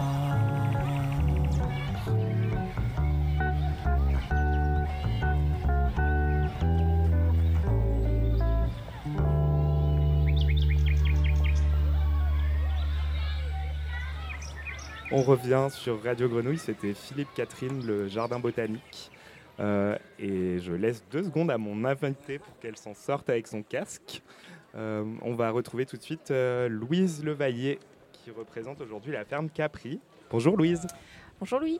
Alors c'est un peu de la triche parce qu'on est collègues de travail en fait, mais c'était quand même important pour, pour moi de, de- qu'on parle de, de notre projet à la Cité de l'Agri, qui est, qui est la ferme Capri. Alors Louise, c'est quoi en quelques mots la, ferme Capri? Eh ben, la ferme Capri, c'est une ferme euh, urbaine, du coup, qui est installée dans le 15e arrondissement, sur un terrain de la ville de Marseille, qui existe depuis 2020. Là, on commence la troisième année de production. La première année, c'était 2021. Euh, c'est une ferme qui développe à la fois euh, ben, des activités de production, comme j'ai mentionné, de sensibilisation, accueil du public, et aussi on, fait, euh, mène tout un travail autour de la recherche, du lien avec le monde de la recherche pour documenter les impacts, les effets de, d'une ferme de, l'agriculture urbaine en ville et de tous ses impacts tant sur la biodiversité que sociaux, etc. Et du coup, on mène, on est en maraîchage sur sol vivant, sur 3500 mètres carrés. La ferme elle-même fait plus de 8000 mètres carrés. Voilà. ce qui, est, ce qui est une surface assez importante en ville quand même, non? Euh, oui, alors je peux pas te faire la comparaison exactement des autres euh, fermes, il y a tellement de modèles différents aussi, de, que ce soit des fermes ou des jardins, ou, euh, donc euh, c'est assez divers, mais c'est vrai qu'on a une assez grande surface de, de production et on est aussi sur d'anciennes terres agricoles. donc euh, c'est aussi intéressant de voir comment on revient aussi à un passé agricole euh, dans ces, euh, dans ces quartiers où les habitants peuvent nous parler beaucoup de, ben, de souvenirs de, que certains avaient, euh, de- des fermes qu'il y avait aux, alentours, euh, qu'ils allaient chercher le lait, euh, etc. dans le coin. Et, et- et peut-être qu'est-ce qu'on qu'est-ce qu'on cultive à la ferme Capri alors? Euh, et ben, à la ferme Capri, donc, on a une équipe de production. Donc, il y a Isaac, qui est le maraîcher, euh, qu'on peut retrouver sur le marché aujourd'hui, euh, qui est aidé naine maraîcher. Donc, il y avait Draman jusqu'à présent. Et on espère bientôt avoir un naine maraîcher qui rejoigne l'équipe. Et du coup, on a une soixantaine de variétés de, légumes, de fleurs comestibles, d'aromatiques, des fruitiers aussi. Euh, c'est très divers en fonction des saisons, évidemment. Je ne vais pas vous faire toute la liste, mais on essaye aussi d'avoir des, des produits euh, et de de faire des tests aussi de, de produits qu'on a moins l'habitude de, produire dans le coin et puis qui correspondent aussi aux habitudes alimentaires qu'il y a euh, dans les quartiers environnants. Donc on a aussi, ben, au-delà euh, voilà, actuellement des blettes, des choux euh, d'hiver, etc., euh, des tomates à venir. On a aussi bah, patates douces. euh, on va développer des cultures de piment. C'est là sera la deuxième année aussi, de la transformation de piment. Euh, des gombos aussi qui fonctionnaient très bien. Euh, donc euh, voilà, on va tester aussi là sur le bread mafan, euh, gingembre, curcuma, enfin voilà. Et, de et- peut-être que ces choix de culture, ils disent aussi quelque chose de à qui s'adresse la ferme et à qui s'adressent les produits de la ferme. Est-ce que tu peux nous en parler un peu de cette vocation alimentaire de la ferme Capri euh, Quand est-ce que se passe la vente Comment Pour qui À quel prix? Bah, c'est vrai que la caractéristique de, ben, la ferme, c'est qu'on est, situé dans le quartier de la Delorme, euh, qui est entre, euh, la Morlette, euh, Bassins, les Égalades, et on essaye au maximum que la ferme puisse être en lien avec le quartier et bénéficie en premier lieu aux habitants du quartier, c'est-à-dire que ce soit pour la production ou l'accueil aussi du public. Et euh, du coup, ben, c'est aussi dans ce cadre-là qu'on s'est surtout adressé à, ben, lors de la concertation qu'on a fait en amont de la ferme ou quand on euh, les différents échanges qu'on a, euh, parce qu'on on va aussi dans les quartiers pour vendre les légumes avec l'épicerie mobile, j'en parlerai peut-être après, mais on essaie aussi de recueillir les envies, les besoins, les recettes des habitants pour aussi essayer de s'adapter autant que possible, autant que ce qui est possible de, dans les productions qu'on va proposer aussi sur la ferme. Et, et en termes de prix, du coup, parce qu'on sait que c'est quand même une des grandes, euh, une des grandes questions, euh, que- quels sont les prix qui sont pratiqués euh, des- dans les produits de la ferme? À Bah, peu près, quoi. Ouais, c'est vrai que c'est une, bah, c'est une question euh, essentielle, on va dire, parce qu'on essaie de travailler sur du- justement l'accessibilité alimentaire, parce qu'on est dans des, dans des quartiers où il y a des taux de pauvreté importants, euh, même si c'est divers, hein, mais euh, on est au- autour de cités qui sont assez ap- appauvries et, où la question de l'accès à des produits locaux, bio, est difficile, parce que d'une certaine façon, il y a aussi pas peu d'offres dans le paysage alimentaire, donc c'est aussi ça qu'on essaie de proposer, mais il y a aussi euh, une difficulté d'accès économique. Donc ce qu'on a essayé de faire, c'est des relevés de prix aussi dans les quartiers de ce qu'il y avait comme produit à, disposition des habitants, là où les personnes font leur- leurs courses. Et on essaye au maximum de s'aligner sur ces prix-là pour que les personnes, pour euh, des prix similaires, puissent trouver aussi des, des- des produits bio, locaux près de chez eux. Voilà. Ouais. Et, et tu commençais à mentionner, mais du coup, euh, euh, l'épicerie mobile, c'est quoi euh, ça, ça vient répondre à cet enjeu de- d'accessibilité, euh, de la difficulté de vivre dans les quartiers nord pour bien s'alimenter? Enfin, c'est quoi un peu l'idée de, de ce projet que tu as mentionné rapidement? Ouais. Euh, bah, en fait, ça a été issu de, discussions aussi avec les, habitants qu'on rencontrait euh, euh, depuis, quelques années dans différents cadres d'ateliers ou en lien avec la ferme, où justement ils nous mentionnaient à la fois euh, différentes dynamiques où il y a beaucoup de commerces qui ont tendance à fermer au cœur de, par exemple au cœur de la Morlette, il n'y a plus aucun commerce dans la place des commerces qui s'appelait comme ça, mais dans le dernier commerce a fermé l'année dernière. Et du coup, il y avait la question de, ben, de retrouver aussi une activité économique, un lien pour acheter ses légumes au, cœur- au cœur des, des quartiers décidés. Euh, Il y a aussi la question que la ferme Capri elle-même est assez enclavée. Enfin, il y a des difficultés de mobilité par rapport à l'endroit où on est situé. Euh, on est entre l'autoroute, la voie de chemin de fer. euh, donc voilà, pour accéder, des fois c'est difficile même à pied de venir. Et du coup, c'est aussi ben, pour nous-mêmes à la fois proposer une ouverture au public tous les mercredis, que les personnes puissent venir acheter les légumes sur place en vente directe, mais aussi nous régulièrement aller dans les quartiers pour faire connaître les légumes, aussi faire installer une petite placette de marché, euh, voilà, euh, pendant une, une après-midi et, et du coup faire aussi ce lien-là, ce lien social, et puis euh, créer une petite vie autour de, de ces légumes. voilà. Et le projet vient de démarrer. c'est Et ouais, ça ça vient de démarrer. On a commencé en mars là. Et donc pour l'instant, comme j'ai mentionné déjà les quartiers, on va dans les quartiers qui sont les plus proches de la ferme, hein, où les personnes peuvent venir à pied à la ferme ensuite. Donc on a fait deux épiceries à la Morlette, une épicerie au Tilleul, et là on va bientôt aller à Bassins. Et, l'accueil est bon, euh, les gens viennent, euh, les gens sont contents. Ça, apporte vraiment un- une solution, même si le mot est un peu galvaudé, mais Bah, sur les premières épiceries, oui, carrément. On a eu beaucoup de monde, beaucoup de bons retours. On s'est rendu compte aussi que beaucoup de gens ne connaissaient pas la ferme alors qu'ils ont presque vu sur la ferme depuis leur euh, balcon. Donc c'est une façon aussi de se faire connaître. et, du coup, on a eu des personnes qui sont venues à la ferme, qui avaient connu ça grâce à l'épicerie mobile et qui du coup, comme on vient pas euh, tous les jours, il y en a qui nous demandent mais vous venez demain Là, on peut pas le faire, mais, euh, mais du coup, qui sont venus à la ferme aussi euh, après. Bon, bah, c'est super. Peut-être tu l'as tu l'as évoqué au démarrage dans, dans, dans la ferme Capri, il y a aussi cette volonté bah, d'ouvrir des voies, de documenter aussi l'action Mhm. de l'agriculture urbaine dans Mhm. la ville. C'est quoi pour toi Comment tu vois ou comment voit la ferme Capri un peu Pourquoi cultiver en, en ville Où est le sens euh, Quels services sont rendus par cette agriculture urbaine? Euh, bah, le sens, un petit peu les, trois objectifs que j'ai mentionnés de la ferme, c'est-à-dire à la fois produire en, ultra local, pour euh, les habitants, même si ça c'est vraiment qu'une petite partie, même juste de l'alimentation, c'est très bien que c'est pas l'agriculture urbaine qui va nourrir les villes, mais ça permet de reconnecter aussi les, les habitants avec les saisons, avec la diversité des aliments, etc. Donc de, voilà, de se reconnecter à son alimentation. Et je pense que c'est vraiment quelque chose d'essentiel aujourd'hui, ça. Euh, donc c'est principalement ce rôle-là. Euh, ensuite, on, va aussi de créer un lieu d'accueil. Enfin, on fait beaucoup d'accueil de public, que ce soit des scolaires. On est juste à côté d'écoles, de collèges euh, qui viennent régulièrement. Et du coup, grandir à côté d'une ferme, voir l'évolution avec les saisons, parce qu'on voit très peu. On voit très peu l'évolution des saisons en ville, alors que la ferme, chaque semaine où on y va, on voit la différence. Et, et les, les enfants qui viennent régulièrement, qui sont surpris de voir tous ces changements si rapidement. Donc ça, ça permet de développer plein de, choses et c'est un rôle éducatif, euh, pédagogique vraiment important. Euh, et ensuite, euh, sur les autres rôles, ben, nous, on documente euh, pas mal euh, l'évolution en termes de biodiversité. Euh, C'est une des autres choses qu'on cultive aussi à la ferme. hein. Euh, on, a, on a installé en deux ans des, plusieurs euh, lieux de refuge de biodiversité, que ce soit les, de- une haie autour de la ferme euh, qui est en train de pousser, euh, une mare, euh, un mur en pierre sèche. Euh, et, du coup, on, a aussi reconstitué un sol qui était très très appauvri. euh, et du coup, sur tout ça, on, documente aussi l'impact que ça a sur la, qualité des sols, euh, sur la diversité des espèces sur place, sur la question de qualité de l'air aussi avec la, avec la haie. Il y a d'autres aussi services en termes de lutte contre les îlots de chaleur, créer un espace ben, et conserver des espaces non bétonnés, non bétonisés et, euh, verts. Donc, il y a tous ces, tous ces éléments-là. Merci. Et, et à, contra- à contrario, qu'est-ce qui est difficile euh, Qu'est-ce qui est le plus difficile quand on fait de l'agriculture en milieu urbain? Que- Quelles sont les difficultés qu'on qu'on rencontre? Euh, alors, là, je m'étais noté des petits trucs parce que différentes choses.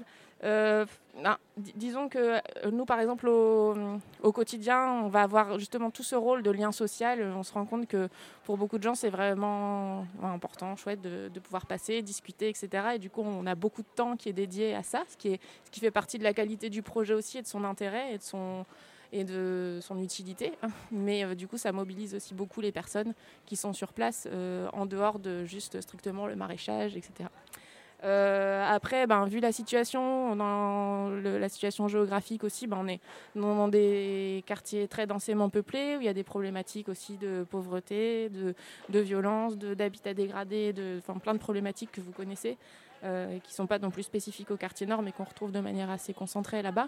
Et euh, du coup, ça nous arrive aussi d'avoir des vols, euh, des dégradations, etc. Donc ça fait aussi partie de la difficulté, d'une des difficultés qu'on peut rencontrer et du coup difficulté à trouver aussi un modèle économique qui peut pas être celui classique de, de ferme qui sont déjà aussi souvent difficile de trouver un modèle économique et de, se payer des salaires quand on est dans des modèles aussi de de production euh, euh, bio euh, et respectueuse du vivant, etc. Donc on dépend aussi des aides et de manière différente aussi vu les spécificités qu'on a en, ta- en tant que ferme urbaine dans les quartiers nord de Marseille. Ouais, et justement, j'avais envie de, de t'interroger. euh, je triche un peu encore parce que je connais le projet quand même assez bien. Mais euh, sur euh, cette question de l'ancrage territorial ou du coup du travail vraiment euh, dans le lien où on n'a pas choisi la facilité ou la facilité Mm. n'a pas été choisie en, en s'installant dans ce quartier-là. Mais du coup, bah, qui sont vos partenaires Comment Mm. vous travaillez cette question de l'ancrage Enfin, J'imagine Mm. que même pour l'épicerie mobile, ça se, ça se pose aussi parce qu'on va directement dans le quartier.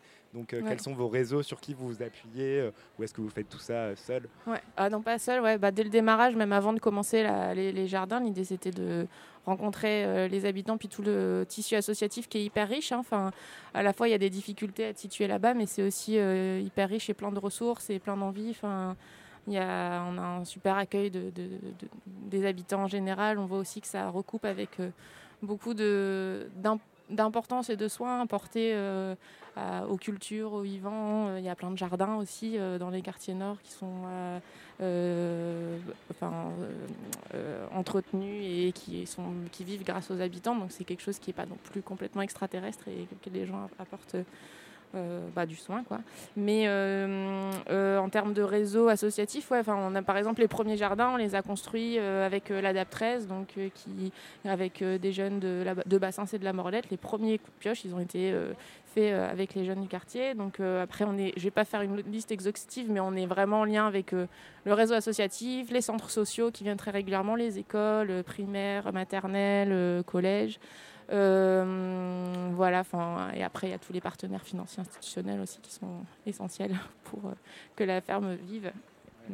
Non, mais oui, voilà, c'était vraiment pour. Bah, c'est- c'était exactement ce Mhm. sur quoi j'avais envie de t'interroger, de dire que c'était pas un projet qu'on fait seul et qu'en fait, euh, on est sans cesse en contact avec euh, bah, les habitants et les Ouais. habitantes, mais aussi d'autres associations, d'autres structures qui travaillent sur euh, d'autres sujets ou des sujets annexes qui sont pas directement ceux de la ferme, mais qui néanmoins trouvent en la ferme un espace intéressant pour dé- développer d'autres activités ou pour.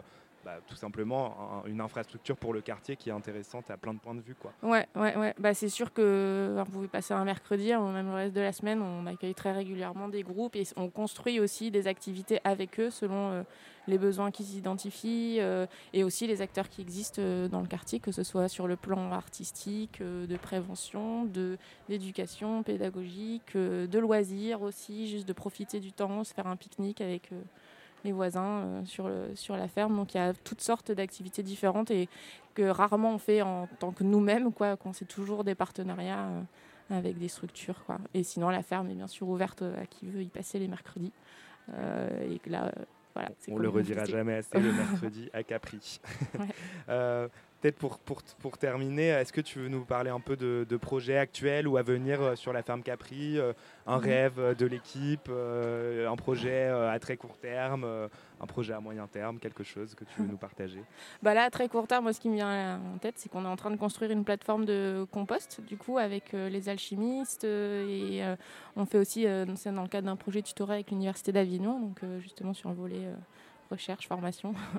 Euh, donc on- l'idée, c'est d'avoir une grosse plateforme là, de compost sur, euh, la ferme Capri, euh, avec ben, des biodéchets amenés par les alchimistes et qui puissent aussi servir pour le quartier, ce qu'on a identifié, euh, bah, on a vu avec euh, à la fois la Morlette, il y a quelques habitants qui souhaiteraient créer un compost de quartier aussi euh, là-bas, au Tilleul éga- également, c'est euh, quartier à grande proximité de la ferme, et du coup de se former aussi sur, euh, avec nous pour après peut-être que ce qui est sur la ferme puisse s'aimer dans les quartiers avec des habitants qui ont envie de porter ça aussi. euh, voilà, juste à serait côté, ça, un des En rêves. bas des. Ouais, c'est ça.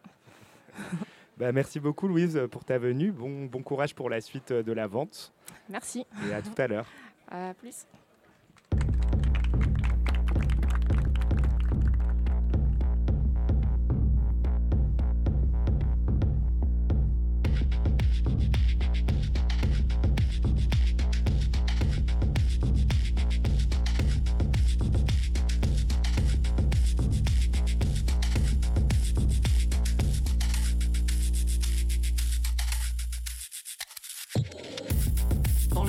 Du 92, il était une fois une jeune plante qui s'appelait Fée douce. Et l'eau, elle n'aimait pas ça. Pourtant, sa maman le lui avait dit La pluie, c'est bon pour toi. Mais la jeune plante ne voulait pas changer la vie. Elle disait Moi, je veux juste jeter.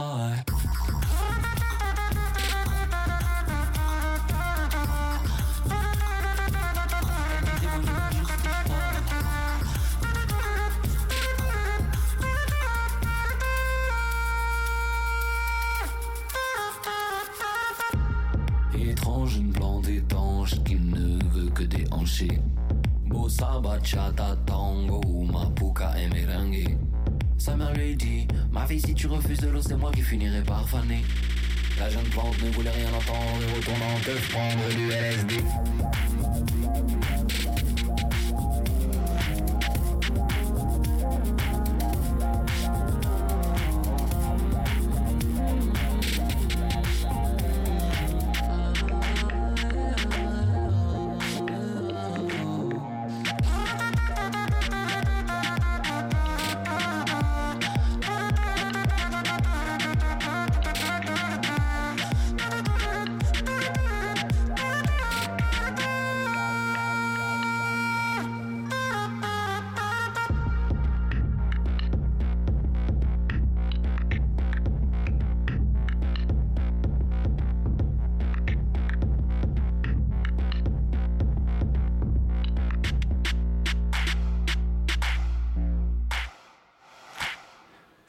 Cosmic Batwota, la plante qui pousse. Et j'ai le plaisir d'accueillir mon dernier invité, qui est Clément Garnier. Bonjour. Salut Clément. Euh, alors Clément, tu représentes les paniers marseillais. Tu vas nous en dire quelques mots. On se déplace un peu pour ce, ces derniers invités. On va, on va parler moins de production, on va parler plutôt d'autres sujets, mais qui sont très en lien avec euh, la journée d'aujourd'hui, aussi très en lien avec euh, le monde de l'agriculture urbaine marseillais. C'est quoi les paniers marseillais? Donc les paniers marseillais, c'est une association de consommateurs et euh, de producteurs euh, qui s'est créée en 2007, donc euh, il y a maintenant 16 ans, euh, avec pour objectif euh, euh, de créer des circuits courts sans intermédiaire euh, via un système d'AMAP, d'association de maintien de l'agriculture paysanne. Est-ce que tu peux nous en dire un peu plus, c'est quoi une AMAP? Alors, euh, une AMAP, Association de maintien de l'agriculture paysanne, c'est euh, un système euh, inventé au, au Japon, euh, qui a essaimé ensuite aux États-Unis et, ensuite en France euh, à partir des années 2000, avec une première qui s'est créée à Aubagne, donc euh, aux portes de Marseille. C'est un, système qui organise des distributions de, produits de producteurs directement auprès de consommateurs qui contractualisent par un, engagement solidaire et contractuel avec des producteurs, en étant euh, donc solidaires face aux aléas de, production sur une durée déterminée, dans en général six mois ou un an, en payant à l'avance la production. Super, merci. C'est vrai qu'on en a pas mal parlé aujourd'hui, mais je pense que c'est un outil tellement intéressant, important, que c'est pas mal de faire un peu de, de rabâchage.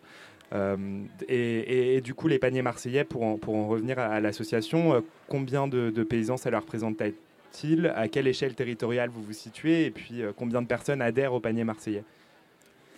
Donc euh, aujourd'hui, on a environ 1750 foyers adhérents au réseau euh, euh, via euh, 30 associations de maintien de l'agriculture paysanne qui sont donc euh, des associations euh, de quartier euh, réparties dans tout Marseille, du nord au sud euh, et d'est en ouest, euh, et qui sont desservies par euh, 10 maraîchers exactement et euh, une quarantaine d'autres producteurs hors maraîchage donc. euh, qui euh, sont euh, localisés euh, dans la région, avec euh, bien sûr une surreprésentation des Bouches-du-Rhône, euh, mais aussi dans le Vaucluse, euh, le Var, euh, voire euh, les euh, départements alpins. Et, ce travail en réseau, justement, que tu évoques, ce serait quoi le rôle? Euh, J'imagine qu'il y, y a un intérêt euh, à la fois pour les adhérents, euh, paysans ou consommateurs euh, d'adhérer au panier marseillais. C'est du coup ce rôle de réseau, il est important selon toi. Euh, tout le travail que vous menez euh, de, mise en musique, on va dire, de tous ces réseaux. euh, tu, peux nous en dire quelques mots Qu'est-ce que ça, apporte pour les uns, pour les autres? Ouais. Donc euh, notre euh, rôle en tant que réseau, c'est euh, euh, de euh, mobiliser euh, les bénévoles, puisque c'est un système associatif qui repose sur du bénévolat. Euh, donc ça veut dire euh, d'encourager, de susciter cet engagement, euh, d'une part. D'autre part, d'apporter euh, des outils concrets, donc via euh, la mutualisation de bonnes pratiques euh, entre ces euh, bénévoles qui gèrent ces AMAP. Euh, ça va être aussi de sensibiliser euh, les adhérents euh, pour qu'ils euh, restent fidèles au système, donc pour les fidéliser. Donc euh, ça va être les sensibiliser donc à cette alimentation euh, durable euh, et solidaire euh, en euh, renforçant leur sentiment, de, leur sentiment de, contribution à un intérêt général, euh, c'est-à-dire de maintenir une agriculture euh, euh, productive, écologique et qui produit aussi, qui est génératrice d'emplois sur les territoires et qui contribue à notre souveraineté alimentaire. Et aussi de sensibiliser le grand public, plus largement, y compris même les enfants, via des interventions en milieu scolaire, pour à long terme voilà, faire grandir ce, sentiment que nous avons tous une, part de, responsabilité dans notre système alimentaire et qu'à notre humble échelle, individuellement, chacun peut euh, justement contribuer à un système alimentaire euh, plus durable, euh, solidaire et écologique. Et, tu, viens d'en parler. on a commencé à évoquer aussi euh, le sujet de l'accessibilité à l'alimentation durable euh, pour toutes et tous avec euh, Louise et la ferme Capri. Euh, Je sais que c'est un sujet qui, tient beaucoup à cœur au panier marseillais. Comment vous, au panier marseillais, au, PAMA, vous prenez en charge cette question Qu'est-ce que vous faites et, comment ça marche? Oui, en effet. Depuis euh, 2019, on travaille en particulier sur ce sujet de l'accessibilité sociale, bien que, au préalable, je tiens à souligner que nos produits sont accessibles euh, du fait que ce soit de la vente directe euh, et qu'il n'y ait pas donc d'intermédiaire euh, et qu'une petite partie, euh, mais non négligeable, du travail est assurée par des bénévoles, c'est-à-dire organiser les distributions euh, et même collecter euh, les paiements euh, qui se font euh, par chèque, euh, euh, voire euh, mobiliser euh, les, les consommateurs. C'est un travail qui repose sur du bénévolat et donc c'est autant de travail en moins euh, à faire par les producteurs. Ce qui amène nos paniers de légumes à être euh, 30% moins chers que des légumes euh, identiques, donc, enfin identiques, euh, comparables, euh, c'est-à-dire biologiques dans le commerce, voire même 70% euh, euh, moins chers euh, que les légumes euh, bio euh, du commerce. Euh, ensuite, concernant vraiment des, projets d'accessibilité sociale, euh, de solidarité envers des personnes euh, modestes ou précaires, on a euh, développé en 2019 un partenariat avec euh, le Secours Populaire et on a créé euh, une, AMAP euh, à Gibes, dans le 14e, euh, où toutes les familles bénéficiaient de paniers à tarif préférentiel. Ils payaient 3 euros le panier au lieu de euh, 17 euros à l'époque. Et, en, parallèle, on les accompagnait pour, au changement de pratiques alimentaires, de, de pratiques euh, culinaires, j'ai envie de dire, parce qu'une fois qu'on récupère son, panier, c'est pas tout, mais le travail ne fait que commencer. Ensuite, il faut, euh, il faut apprendre ou réapprendre parfois à cuisiner des produits de saison qui vont être très diversifiés. Parce que là, on parle de, paniers qui ont jusqu'à 10 voire 12 euh, légumes différents chaque semaine. Donc c'est quand même quelque chose d'assez alternatif dans, notre mode contemporain de consommation alimentaire. Et puis, euh, à partir de 2021-2021, on a euh, essaimé ce, modèle euh, d'AMAP doublement solidaire, d'une part envers le paysan et de, l'autre envers euh, le consommateur, dans euh, 8 et jusqu'à 9 AMAP du réseau. Donc, c'est euh, d'autres familles euh, précaires qui n'ont pas les moyens économiques, euh, ni même euh, les habitudes, euh, les codes culturels euh, de cuisiner des légumes de saison, euh, qui euh, ont accès à ces paniers euh, à tarif préférentiel et euh, qu'on accompagne, qu'on essaie de, sensibiliser euh, voilà, à ce changement culinaire. Et donc c'est un projet qui a, fait ses preuves sur Marseille et qui aujourd'hui euh, se décline dans, différentes euh, zones et régions euh, auprès de différentes personnes. Euh, je reviens un peu sur, euh, le, thème du jour et, le thème du plateau. Euh, je sais que les, paniers marseillais travaillent avec plusieurs maraîchers marseillais. Euh, Est-ce que tu peux nous en parler un peu, euh, peut-être Euh, oui, alors euh, aujourd'hui, euh, il y en a un seul, on est fiers de lui, c'est euh, Jean Walter, qui est un néo-maraîcher, c'est-à-dire qu'il est non issu euh, du milieu agricole. Il s'est installé euh, il y a trois ans sur un foncier euh, appartenant à la métropole, euh, à Saint-Menet, dans le 11e. Euh, C'était euh, le premier appel à projet euh, d'installation euh, d'agriculteurs à Marseille. Il va en suivre d'autres prochainement. Euh, donc il y en a deux autres euh, qui, se sont installés à Sainte-Marthe. Et lui, le troisième de ce lot-là. Et euh, on a euh, développé avec lui euh, deux, AMAP, deux nouvelles AMAP euh, qui, euh, euh, lui permettent d'écouler euh, 90% de sa production. Sachant que pour l'anecdote, il était, euh, il était lui euh, consommateur, donc de l'autre côté du, du spectre euh, par le passé, et voire même a été même euh, trésorier, administrateur du, du réseau des paniers marseillais. Donc il, a basculé du- d'un côté de l'autre du, du réseau. Ouais, c'est toujours intéressant de voir ces histoires de vie aussi euh, sur bah, voilà, comment on peut passer d'un côté comme de l'autre, euh, mais toujours en, en militant ou en agissant pour euh, des choses en lesquelles on croit. Euh, et, du coup, tu, tu l'évoquais rapidement, mais euh, on, en pense quoi de l'agriculture urbaine au, panier marseillais? Peut-être, euh, est-ce que toi, tu vois des intérêts pour l'agriculture paysanne au, sens large, pour des ponts avec ce que vous, vous promouvez au, sein des paniers marseillais? Voilà, c'est quoi un peu votre, position là-dessus? Notre position, c'est que c'est un formidable moyen de reconnecter les urbains avec le, monde rural, puisque euh, on va se situer, euh, en fait, on va avoir euh, cette nature, cette culture, agriculture en ville, euh, donc au plus proche des urbains, et donc ça sera euh, d'autant plus accessible pour eux euh, de se, euh, diriger, de se déplacer sur ces fermes. C'est le cas chez Jean. D'ailleurs, on organise régulièrement des visites chez lui, beaucoup plus simplement que euh, chez un maraîcher à l'autre bout du département ou de la région. Donc euh, voilà, clairement, ça contribue vraiment plus efficacement à sensibiliser les populations urbaines et donc, euh, bah, par extension, à éventuellement créer davantage de vocations euh, pour des reprises de fermes et donc indirectement au renouvellement des générations agricoles comme tu l'évoquais. En tout cas, ça fait partie des, des choses qu'on pourrait espérer, mais c'est vrai que c'est intéressant que tu mentionnes la proximité géographique qui crée aussi de la proximité entre le mangeur et puis le producteur. Euh, Peut-être si tu veux nous dire aussi un peu comme, comme les autres, quels sont les projets un peu euh, de l'année ou à venir ou les rêves euh, qu'on a au panier marseillais. je te laisse prendre un peu la parole là-dessus. Donc le projet de l'année, on peut dire que c'est notre partenariat avec le Super Cafouche. Il a été évoqué dans, dans la journée, cette coopérative, cette, ce supermarché coopératif et participatif euh, qui, après une expérimentation euh, sous forme d'épicerie, est passé à l'échelle avec un, euh, vrai supermarché euh, ouvert en août dernier.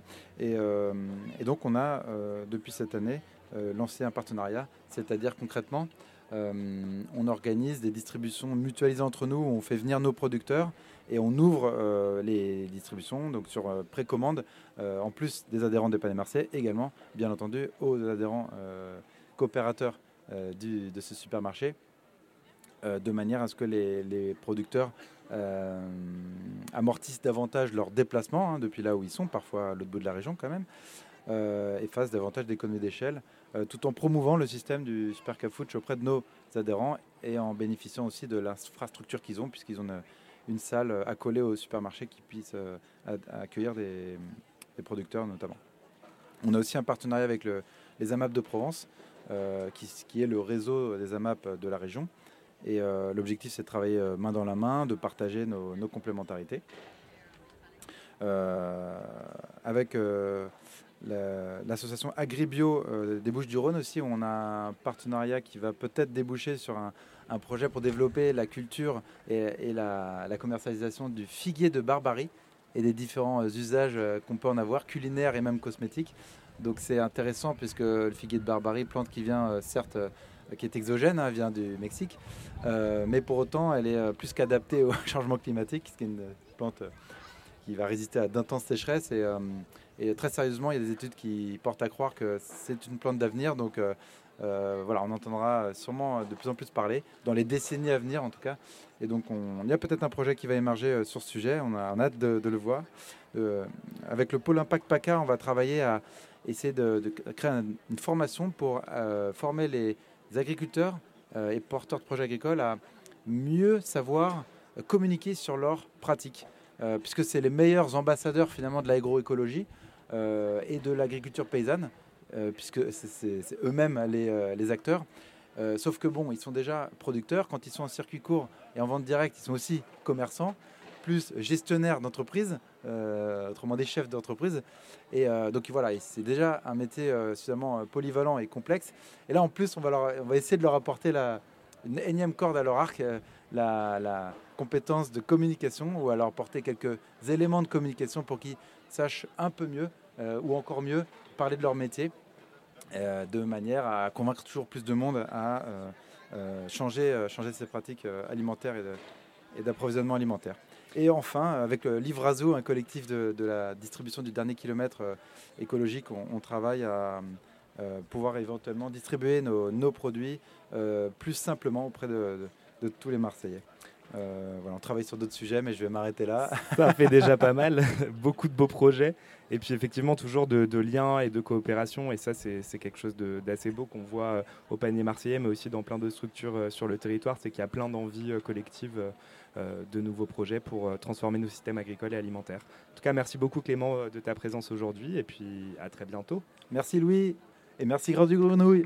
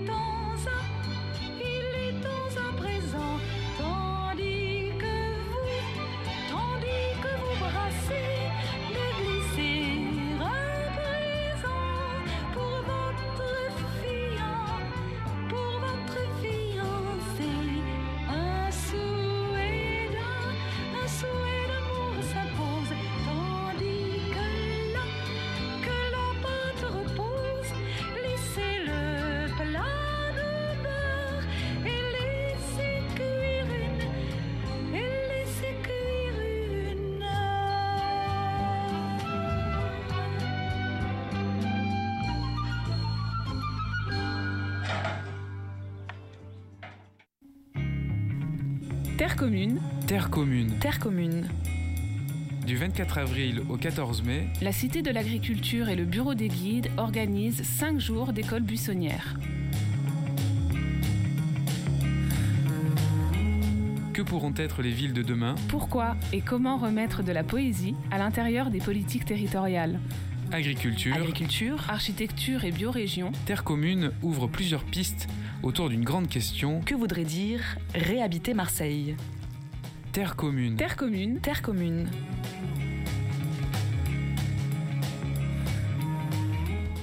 Un petit mot de conclusion pour remercier tous mes invités qui ont, je trouve, incarné à merveille la diversité des agricultures urbaines marseillaises. Jeunes, beaux, belles et engagés pour transformer la ville. Je sais à quel point ils et elles sont occupés en ce démarrage de saison où il faut semer, planter et beaucoup travailler, et je suis d'autant plus touché par- de leur présence aujourd'hui. La plupart utilisent sites internet et réseaux sociaux, donc n'hésitez pas à les contacter, voire à aller les rencontrer. Si vous souhaitez justement les rencontrer et découvrir leurs si beaux lieux, j'ai peut-être une idée. Ce week-end ont lieu les 48 heures de l'agriculture urbaine. Le 29 et 30 avril, partez donc à la découverte de ces lieux qui font vivre la nature, l'agriculture et vos papilles à Marseille. Vous retrouverez tout le programme en ligne sur le site les48heures.fr ou en version papier dans les locaux de la Cité de l'Agriculture. Venez nombreuses et nombreux, il y en aura pour tous les âges, pour tous les goûts et dans tous les quartiers. Voici donc venu le temps de clôturer ce plateau. Encore merci et surtout restez à l'écoute. Dans une demi-heure, c'est Pierre Psaltis et ses invités qui prendront l'antenne pour poursuivre leur discussion autour d'un thème. Ville et campagne, comment alimenter nos villes?